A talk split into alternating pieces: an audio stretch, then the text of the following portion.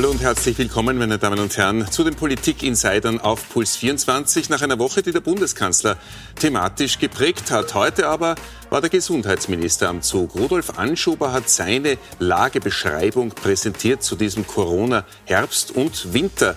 Wie Österreich durch diesen Herbst und Winter steuern könnte und wie Fehler vermieden werden könnten, die passiert sind, das diskutieren heute meine Gäste. Ich begrüße Eva Ernst Ciercic. Schönen guten Abend. Sie sind Vize-Club-Obfrau der Grünen im Nationalrat und bei mir Gerald Loacker, Vize-Club-Chef der NEOS. Herzlich willkommen. Ja. Äh, Herr Loacker, die Rede heute heißt offiziell äh, Start von Phase 4 bei der Bekämpfung der Pandemie. Erklärung am Beginn der großen Herausforderungen der kommenden Monate. Hat Minister Anschober diese Herausforderungen heute umfassend erklären können? Naja, umfassend war jedenfalls die Dauer seiner Ansprache. Nicht? Ähm, man muss einmal ausreichend Leute finden, die 90 Minuten bereit sind zuzuhören, einer Person im Monolog. Äh, und dann eigentlich freundlich positive Signale zu bekommen, die im Widerspruch zu den kritischen Signalen von Sebastian Kurz stehen. Also es war eigentlich ein Widerspruch zu dem, was wir vom Kanzler gehört haben, ohne konkret zu werden. Wir haben viel gehört über die Vergangenheit, über die spanische Grippe und über die russische Grippe und über alles Mögliche, aber über die Zukunft eigentlich nichts Konkretes. Das heißt, da war der Bundeskanzler Ihrer Sicht nach, aus Ihrer Sicht nach besser auf die Zukunft orientiert oder stärker orientiert auf die Zukunft? Ja, er hat halt ein Drohszenario, es wird ein harter Winter und es wird ein harter Herbst ge gebracht, aber er war auch nicht konkret in dem, was heißt das jetzt und welche Maßnahmen kommen. Es werden anscheinend morgen irgendwelche Verschärfungen ähm, verkündet, aber weder der Kanzler noch der Gesundheitsminister konnte bis heute sagen, was da morgen denn verkündet werden soll. Und so lässt man die Bürger im Ungewissen, nicht? Die Bürger wissen nicht, was kommt, es wissen die Unternehmer nicht, was kommt, es wissen die Eltern nicht, was kommt für ihre Kinder. Es sind alle irgendwie in einer Warteposition, weil die Regierung Pressekonferenzen hält, aus denen nichts herauskommt. Wissen Sie da Bescheid nach dem heutigen Auftritt von äh, eben Gesundheitsminister, Frau Ernst Cecic? Ja, auf jeden Fall. Äh, ich denke mal vielleicht vorweg, ähm, diese Pandemie äh, hält uns jetzt wirklich äh, seit sechs Monaten wirklich in einer außerordentlichen Stresssituation gefangen.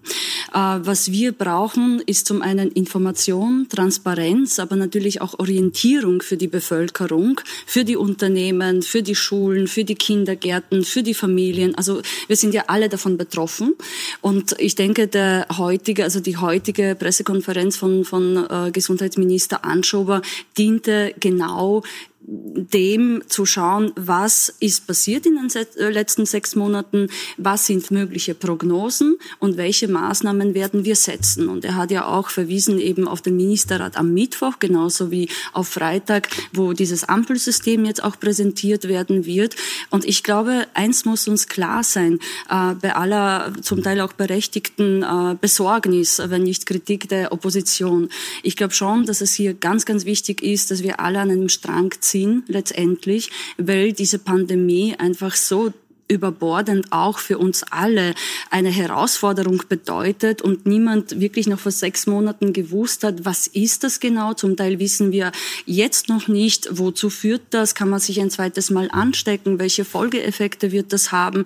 Und ich glaube, es ist jetzt keine außergewöhnliche Prognose zu sagen, dass wir gerade in der Herbstzeit, also in dieser Phase 4, die jetzt beginnt, und in der Winterzeit natürlich schwieriger beurteilen werden können. Handelt es sich um Verkühlungen, handelt es es sich um eine Grippe?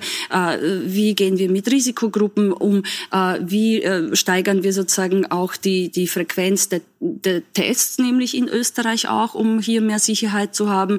Das heißt, es bleibt weiterhin eine Herausforderung. Aber ja, diese Pressekonferenz war wichtig, um einfach den Rahmen abzustecken und auch um der Bevölkerung das Gefühl zu geben, dass man da nicht nur dran ist, besonnen dran ist. Das ist, glaube ich, schon auch ein besonderer Asset vom Gesundheitsminister, dass er hier in aller Ruhe versucht, nämlich zu schauen, was hat vielleicht in der Vergangenheit nicht so gut geklappt und wie können wir das besser machen. Und er hat ja heute viele Dinge angekündigt, die ganz wichtig sind, wie zum Beispiel einen Expertenrat, der sich mit den rechtlichen Agenten äh, auseinandersetzt, dazu, wie die Einbindung dazu, vom Hauptausschuss. Dazu, das heißt, das sind schon konkrete Dinge dazu, dabei. Frau Ernst-Cecic, haben wir mhm. genau diesen äh, Ausschnitt des Gesundheitsministers aus der Rede vorbereitet. Den könnten wir kurz mal spielen, bitte.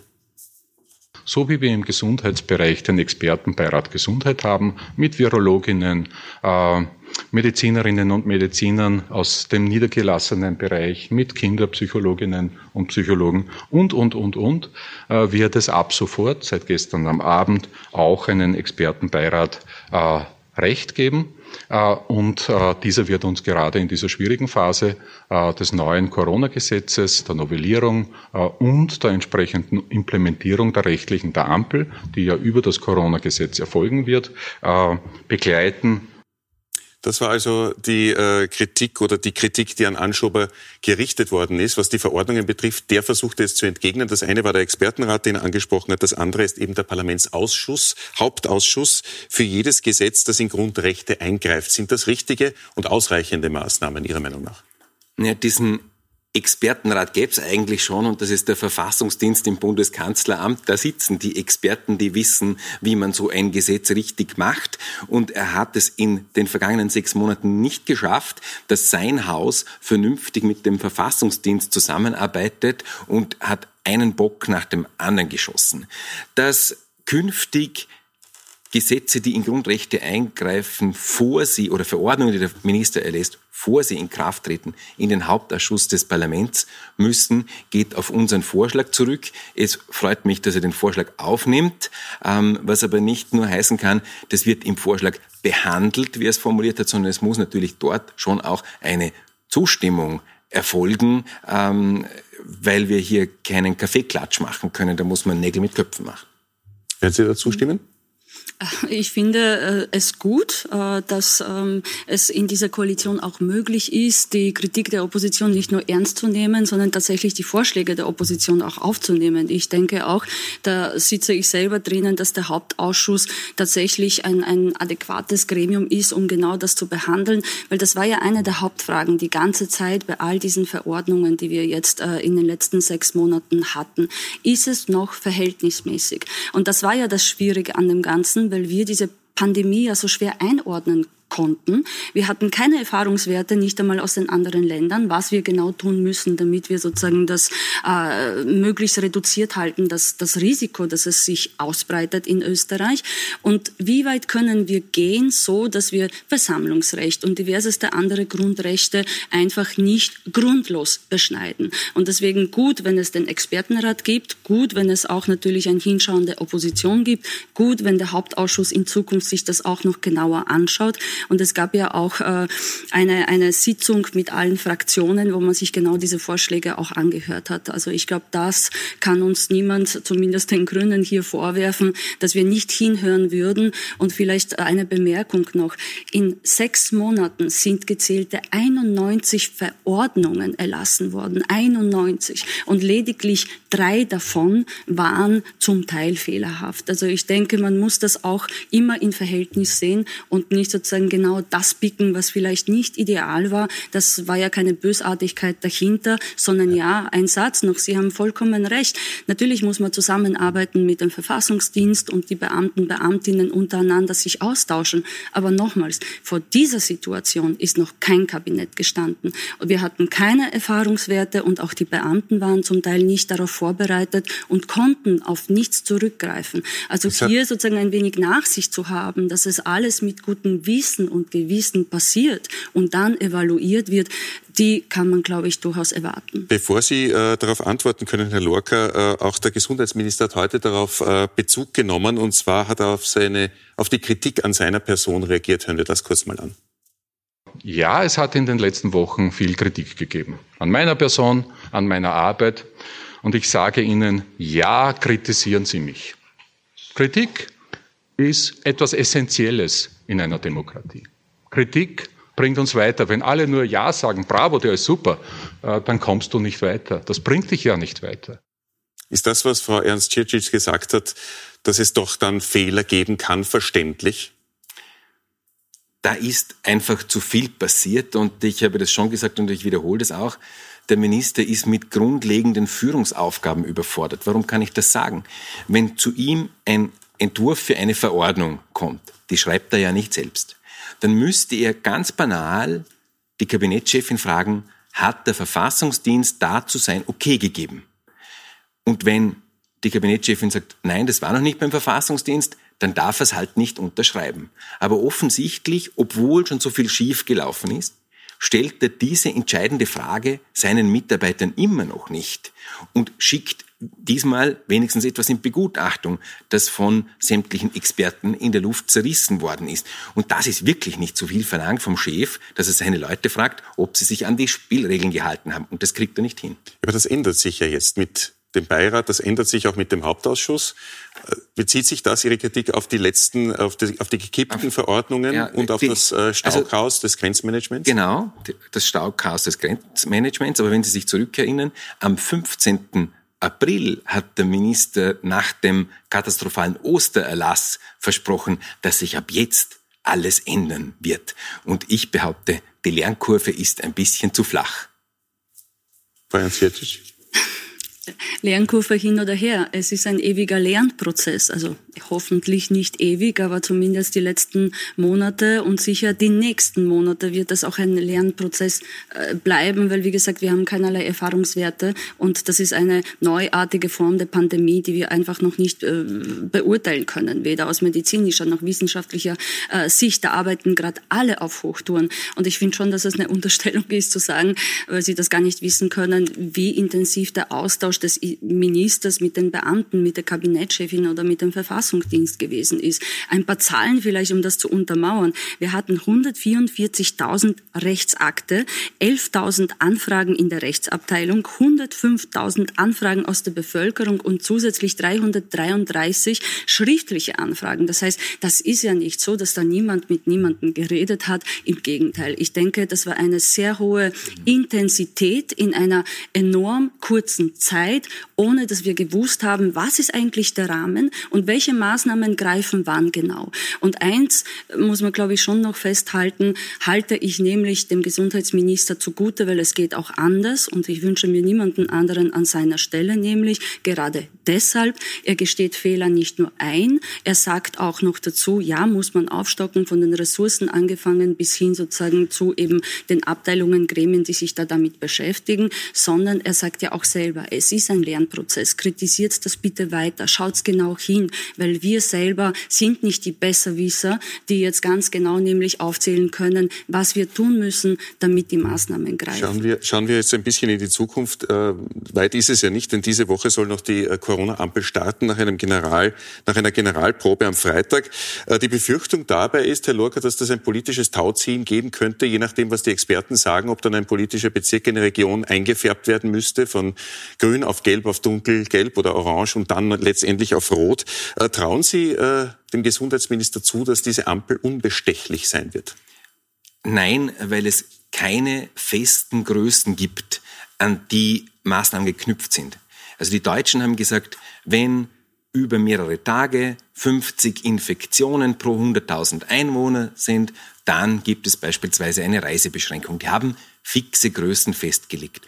Und der Minister wehrt sich gegen solche festen Kennzahlen, bei denen man dann sagt, wenn die Infektionen sich so entwickeln, dann wird's gelb und wenn sich das verdoppelt, wird's orange. Das will man alles nicht haben, sondern man will politisch Daumen mal Pi oder noch lieber frei nach Schnauze entscheiden, wo etwas auf gelb geht. Und wenn ein Bezirk auf gelb geht, dann sind ja keine fixen Maßnahmen daran geknüpft, sondern das ist dann wieder eine politische Entscheidung, ob dann an Gelb eine Maskenpflicht in den Schulen geknüpft ist oder in allen Geschäften oder ob Ausgangsbeschränkungen verhängt werden. Das ist ja alles nicht definiert, sondern willkürlich die Ampel wird den Bürgern überhaupt keine Auskunft geben. Und wer ist Ihrer Meinung nach dann dafür verantwortlich, dass eine Ampel zum Beispiel auf Gelb gestellt wird? Kann man das überhaupt dann festmachen an einer Person oder an einer Gruppe, ja. einer Partei? Äh, der Expertenrat gibt eine Empfehlung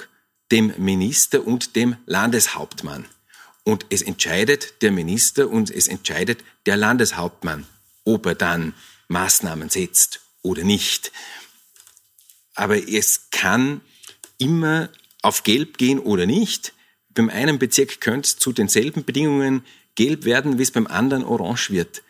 Es sind keine festen Größen damit verbunden. Es gibt keine objektiven Messkriterien. Ist das die Schwäche der Ampel, Frau Ernst Cicic, bei der Generalprobe? Da hat sich gezeigt, sobald Experten aufgrund der von AGES und GÖG, das ist die Gesundheit Österreich GmbH, entschieden haben, aufgrund der vorbereiteten Daten, eine Region umzuschalten, vielleicht von grün eben auf gelb, um das geht es ja jetzt am, am Anfang, da ernten Sie Protest und andere äh, Wackelkandidaten springen dann bei und sagen, ja, ja, das, das ist schon in Ordnung, dass die grün bleiben und wollen damit selbst auch nicht umgestellt werden. Wie objektiv kann die Ampel sein? Sie muss möglichst objektiv sein. Aber ich denke, hier geht es wirklich um Seriosität und deshalb hat das mit Willkür nichts zu tun, sondern natürlich auch mit einer Wechselwirkung äh, aus unterschiedlichen Kriterien und Komponenten, die hier eine Rolle spielen. Und deshalb ist es ja gut, dass man das gemeinsam und in Abtausch auch sozusagen und Austausch in, äh, in dem Fall äh, mit den Bundesländern tut. Man muss sich anschauen, wie sind die Spitalskapazitäten. Man muss sich anschauen, gibt es besondere Clusterbildungen. Man muss sich anschauen, wo treten besonders Risikogruppen auf. Und all diese Komponenten greifen ja ineinander. Das heißt, man kann nicht sagen, es gibt die eine Größe und an der orientieren wir uns. Und eins vielleicht auch äh, sei noch dazu gesagt, natürlich gibt es unterschiedliche Interessen von unterschiedlichen Seiten. Das beobachten wir global, das beobachten wir national und das beobachten wir auch föderal. Das heißt, hier, also gerade die Tourismusregionen werden vielleicht ein anderes Interesse haben als der urbane Raum. Äh, das heißt, das muss man sich ganz genau anschauen und deswegen braucht es ja möglichst viel Objektivität. Aber nein, man kann nicht irgendwie allen ein Kriterium überstülpen, weil es natürlich unterschiedliche Begebenheiten und Wechselwirkungen gibt. Müsste man dann, Herr Lorca, vielleicht den, den Einfluss ähm der Regionen zurückdrehen, weil natürlich, wie Frau Ernst Ciercic sagt, äh, Tourismusregionen gerade jetzt im Winter ein äh, vitales Interesse daran haben, dass die Bezirke möglichst grün bleiben und dass alles zumindest sicher aussieht nach außen hin da ist schon die Frage, was ist jetzt das Ziel dieser Ampel? Ist es das Ziel, etwas schön aussehen zu lassen? Oder ist es das, das Ziel, den Bürgern zu zeigen, Achtung, dort gibt's kleine Probleme und da gibt's größere und deswegen ändert sich die Farbe. Wenn es dieses Ziel gäbe, die Bürger zu informieren, dann braucht es objektive Kriterien, und da kann man auch mehrere Kriterien nehmen, da kann man die Spitalskapazitäten mitnehmen, aber es hat heute auch der Minister gesagt, die Spitalskapazitäten sind und waren nie annähernd ein Problem. Und da sind wir beim Kernpunkt. Was ist eigentlich das Ziel der ganzen Maßnahmen? Warum machen wir das alles? Und das Ziel war von Beginn an, dass wir die Spitalskapazitäten nicht überlasten. Und die sind weit weg von einer Überlastung. Weil wir rasch gehandelt Und haben. für morgen sind Verschärfungen angekündigt, ja. obwohl 149 Spitalsbetten mit Covid-Patienten belegt sind. In Tirol sind gleich viele Spitalsbetten mit Zeckenbiss-Patienten belegt wie mit Covid-Patienten. Was ist das Ziel der ganzen Maßnahmen? Das Ziel ist inzwischen, den europäischen Dashboard-Contest zu gewinnen und weniger Infektionen zu haben als ein anderes Land. Aber dabei vergisst man, was man für einen Schaden anrichtet, wirtschaftlich und gesundheitlich bei den Kindern, was für psychische Schäden entstehen, was für Bildung den Kindern entgeht, weil sie nicht in Schulen können, die dann geschlossen werden. Da, vor lauter Konzentration auf diesen Dashboard-Contest, weil man das Ziel aus den Augen verloren haben. Herr Locker, da möchte ich noch ganz kurz einhaken, weil Sie gerade das angesprochen haben, das Thema der Überlastung der Spitalsbetten. Auch dazu hat äh, Rudolf Anschober heute etwas gesagt. Der Gesundheitsminister nimmt Stellung dazu, wie gut es war, dass Österreich nicht Spitalsbetten äh, gekürzt hat. Hören wir da kurz mal rein. Und da sind wir mit einem starken Gesundheitssystem, wie Österreich es hat, mit einem Gesundheitssystem, das nicht zu Tode gespart wurde, äh, wo darauf geachtet wurde, äh, dass es auch Reserveressourcen gibt, wo manchmal kritisiert wurde, äh, man sollte Betten abbauen. Nein, es war richtig, dieses starke Gesundheitssystem aufrechtzuerhalten und da Geld zu investieren. Das ist das best investierte Steuergeld, das es gibt. Das wird uns helfen. Aber darauf müssen wir auch schauen, dass diese Kapazitätsreserven da bleiben. Dazu, Herr Lorca, haben Sie aber als NEOS Gesundheitssprecher vor ein paar Jahren noch überzählige Spitalsbetten äh, kritisiert nach einem Bericht des Rechnungshofs. Geld von Steuerzahlern in Milliardenhöhe werde vernichtet, haben Sie geschrieben. Überzählige Betten kosten laut Rechnungshof jeden Erwerbstätigen 1200 Euro. Waren Sie damals auf dem Holzweg?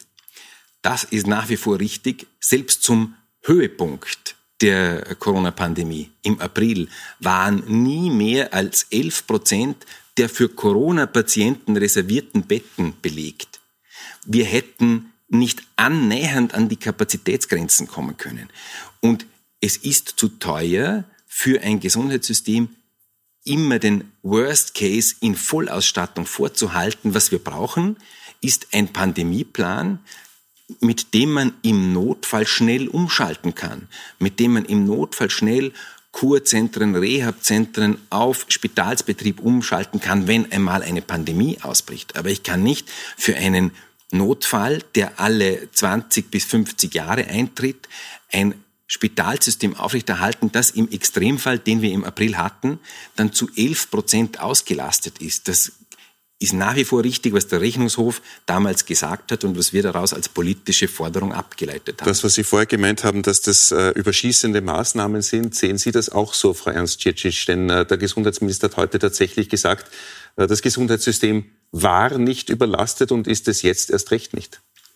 Also vielleicht grundsätzlich, es geht hier nicht um einen Wettbewerb in Europa oder darüber hinaus, sondern um Menschenleben. Das ist mir schon wichtig festzuhalten. Und alle Maßnahmen, die wir getroffen haben in Österreich, dienten dazu, das Ansteckungsrisiko möglichst zu reduzieren, die Risikogruppen zu schützen und zu schauen, dass es einfach nicht ausartet und das Gesundheitssystem nicht überlastet. Und ja, das stimmt. Zum Glück haben wir am Ende nicht alle Betten gebraucht. Da war Österreich sehr gut vorbereitet gerettet, weil wir da enorm aufgestockt haben. Aber grundsätzlich hat natürlich diese Pandemie auch die Defizite wie ein Brennglas nicht nur im Gesundheitssystem sichtbar gemacht, sondern auch in anderen Bereichen. Das heißt, ja, das wird langfristige Folgen haben, mit denen wir uns als Politik hoffentlich auch gemeinsam mit der Opposition beschäftigen werden müssen, weil niemand von uns, egal von welcher Partei, hat ein Interesse daran, dass die Folgeeffekte derart gravierend werden, dass die Menschen eben in der Arbeitslosigkeit Wirklichkeit bleiben oder dass wir im Bildungssystem nämlich hier eine Verschärfung haben, weil die Kinder eben nicht das in Anspruch nehmen können an öffentlichen Bildungssystemen, sondern eben das wieder alles an die, auf die Eltern zurückfällt. Oder das heißt, wir haben da viel zu tun, aber nochmals, es geht nicht um einen Wettbewerb, es geht um Menschenleben und ja, man kann die Maßnahmen kritisieren. Ich finde, wir finden, sie haben dazu geführt, dass Österreich vergleichsweise jetzt gut dasteht, insofern, als dass wir eine gewisse gewisse Kontrolle haben und hier jetzt nachschärfen können bei den Maßnahmen. Und diese Ampel, die jetzt am Freitag präsentiert wird, das will ich jetzt gar nicht vorwegnehmen, wird dann sicher auch noch zu Genüge von der Opposition kritisiert werden, ist mal ein Orientierungsrahmen, damit wir eben den Schulen, dem Bildungssystem, den Spitälern, den Unternehmen, den Familien äh, eine Orientierung diesbezüglich geben, wo sich die Situation verschärft, wo man besonders aufpassen muss, wo man zusätzliche Maßnahmen treffen muss, weil es eben nicht möglich ist, für acht Millionen Menschen im Gesamten eine Maßnahme zu treffen, die gleich wirksam wird. Also ja, das liegt ja auf der Hand. Sie haben mit Ihrer Politik zwei Klassen von Patienten geschaffen. Die erste Klasse das Patienten, machen, die erste Klasse von ihrer, Patienten sind die Corona-Patienten. Mhm. Für die wurde alles leergeräumt. Aber dass in der Zwischenzeit 20 Prozent weniger Krebsbehandlungen ja, stattgefunden ja. haben, weil Spitäler keine Untersuchungen mehr vorgenommen haben in dem Bereich, weil den Menschen Angst eingejagt wurde, zum Arzt zu gehen. Da werden sie Folgeschäden haben und dort geht es wirklich um Menschenleben. Ja, und sie können nicht, nicht ein haben, Menschenleben Kollege, höher gewichten, ja. weil der mhm. Patient eine Covid-Erkrankung hat und niedriger gewichten, weil er eine andere Erkrankung hat. Sie haben vollkommen recht, ähm, dass die Folgeeffekte schon der letzten sechs Monate äh, furchtbar sind, wirklich furchtbar sind. Ich kenne sehr viele Menschen in meinem Bekanntenkreis, deren Arzttermine abgesagt worden sind. Ja, das stimmt, das stimmt. Viele haben viel zu spät erfahren, dass sie krank sind. Ja, und äh, wo sozusagen die Krankheit sich zum Beispiel in der Zwischenzeit mehr ausbreiten konnte. Das ist furchtbar. Aber das haben doch nicht wir Grüne uns ausgedacht oder die türkis-grüne Koalition. Und das ist ja keine Bösartigkeit dahinter gewesen gewesen, wenn sich jemand gedacht hat, wir stocken hier die Kapazitäten auf, weil wir mit einer globalen Pandemie konfrontiert sind ja, und gleichzeitig das Gesundheitssystem im Gesamten aber nicht die Kapazitäten hat, beides gleichzeitig nämlich auch zu bespielen. Das war der Preis, das stimmt schon. Aber nochmals, das war ja keine Bösartigkeit von Rudolf Anschober beispielsweise, sondern das war sozusagen im ersten Moment eine Maßnahme, damit wir Raum und Platz schaffen für die, die unmittelbar von einer Pandemie, die wir noch nicht einmal einordnen konnten, wo wir nicht wissen konnten, wie viele Menschenleben wird sie kosten, kann man sich nochmals anstecken, wie hoch ist überhaupt die Ansteckungsgefahr. Das heißt, das war das ein Handeln ändern? unter wirklich ganz herausragenden. Muss, muss man diese Strategie heute konkret ändern, weil man jetzt ja schon ein halbes Jahr Erfahrung hat? Also ich denke, im Gesundheitssystem, wie ich vorher gesagt habe, wurde überhaupt durch die Pandemie jetzt sichtbar, wo die Defizite schon der letzten Jahre, wenn nicht Jahrzehnte gelegen sind. Also da gibt es natürlich viel zu tun. Das liegt ja auf der Hand und ich denke, abseits von der Pandemie muss man das natürlich auch angehen. Wir haben jetzt aber natürlich andere Erfahrungswerte. Ja, wir wissen, äh, wie es die letzten sechs Monate abgelaufen ist. Wir wissen, äh, wie viele, äh, wie viele Betten es in den jeweiligen Bundesländern und Spitälern zur Not auch geben könnte und äh, wie wir da ausweiten können. Das heißt, wir können jetzt auf eine gewisse Evidenz der letzten Monate zurückgreifen und das hilft natürlich auch bei der, beim Setzen jetzt neuer Maßnahmen. Kommen wir noch zum Abschluss zu einem Thema, das heute auch angesprochen worden ist, und zwar zur Schule. In einer Woche ist der Schulbeginn im Osten schon absolviert. Dazu sagt der Minister Folgendes. Wir haben ein recht präzises Programm, was passiert, wenn etwas passiert. Da wird es keine großen Schulschließungen und anderes mehr geben, wie in dieser Phase, die uns heute halt, äh, getroffen hat in einer unvorbereiteten Situation. Sie können sich erinnern, äh, März, April, wo es dann darum gegangen ist, ganze Schulen zu schließen, äh, weil es einen Verdachtsfall äh, gegeben hat. Äh, wir sind jetzt äh, gut vorbereitet. Herr Lorca, würden Sie sagen, dass die Schule, der Kindergarten für Sie eindeutig geregelt ist? Ja, die eindeutige Regelung ist noch ein Geheimnis des Herrn Ministers, aber vielleicht erfahren wir das dann auch im Laufe der Woche. Zu begrüßen ist, äh, dass er von diesem Thema der Schulschließungen abkommt. Weil Kinder sind keine Spreader und Kinder sind in ganz geringem Maße gefährdet. Die stecken diese Krankheit sehr gut weg. Und worauf man dann achten muss, ist, dass die Kindergartenpädagogen und die Lehrerinnen und Lehrer in einer Fastlane schnell zu den Tests kommen, wenn sie als Unterrichts- und Betreuungspersonen das brauchen. Aber um die Kinder müssen wir uns keine Sorgen machen. Und deswegen ist es wichtig, die Kindergärten und die Schulen geöffnet zu lassen.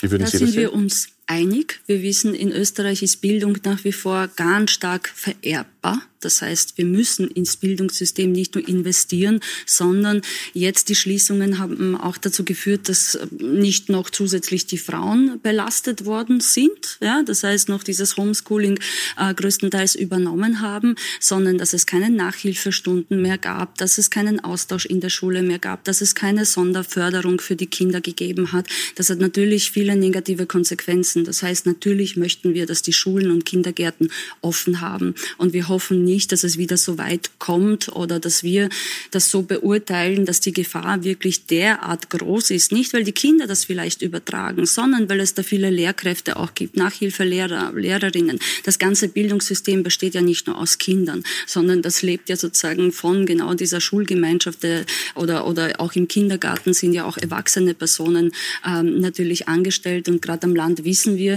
wenn es da weniger Ressourcen gibt, beziehungsweise ein hohes Ansteckungsrisiko, Risiko, dann werden auch die Kindergartenpädagoginnen natürlich auch entsprechend geschützt sein wollen. Das heißt, da auch muss man sehr viele Interessen natürlich mit bedenken. Aber ja, ich bin sehr dafür, dass die Schule wieder normal funktioniert. Das ist ganz, ganz wichtig für die Kinder, für unser Bildungssystem. Da gibt es noch einen Konsens zum Schluss, Frau Ernst Cicic und Herr Lorca. Vielen Dank für den Besuch und zur Einschätzung dieser Rede von Gesundheitsminister Rudolf Anschober und zu dem, was uns in diesem Herbst und im Winter coronamäßig noch alles blühen könnte in Österreich. Österreich. Schönen Abend noch auf Puls 24.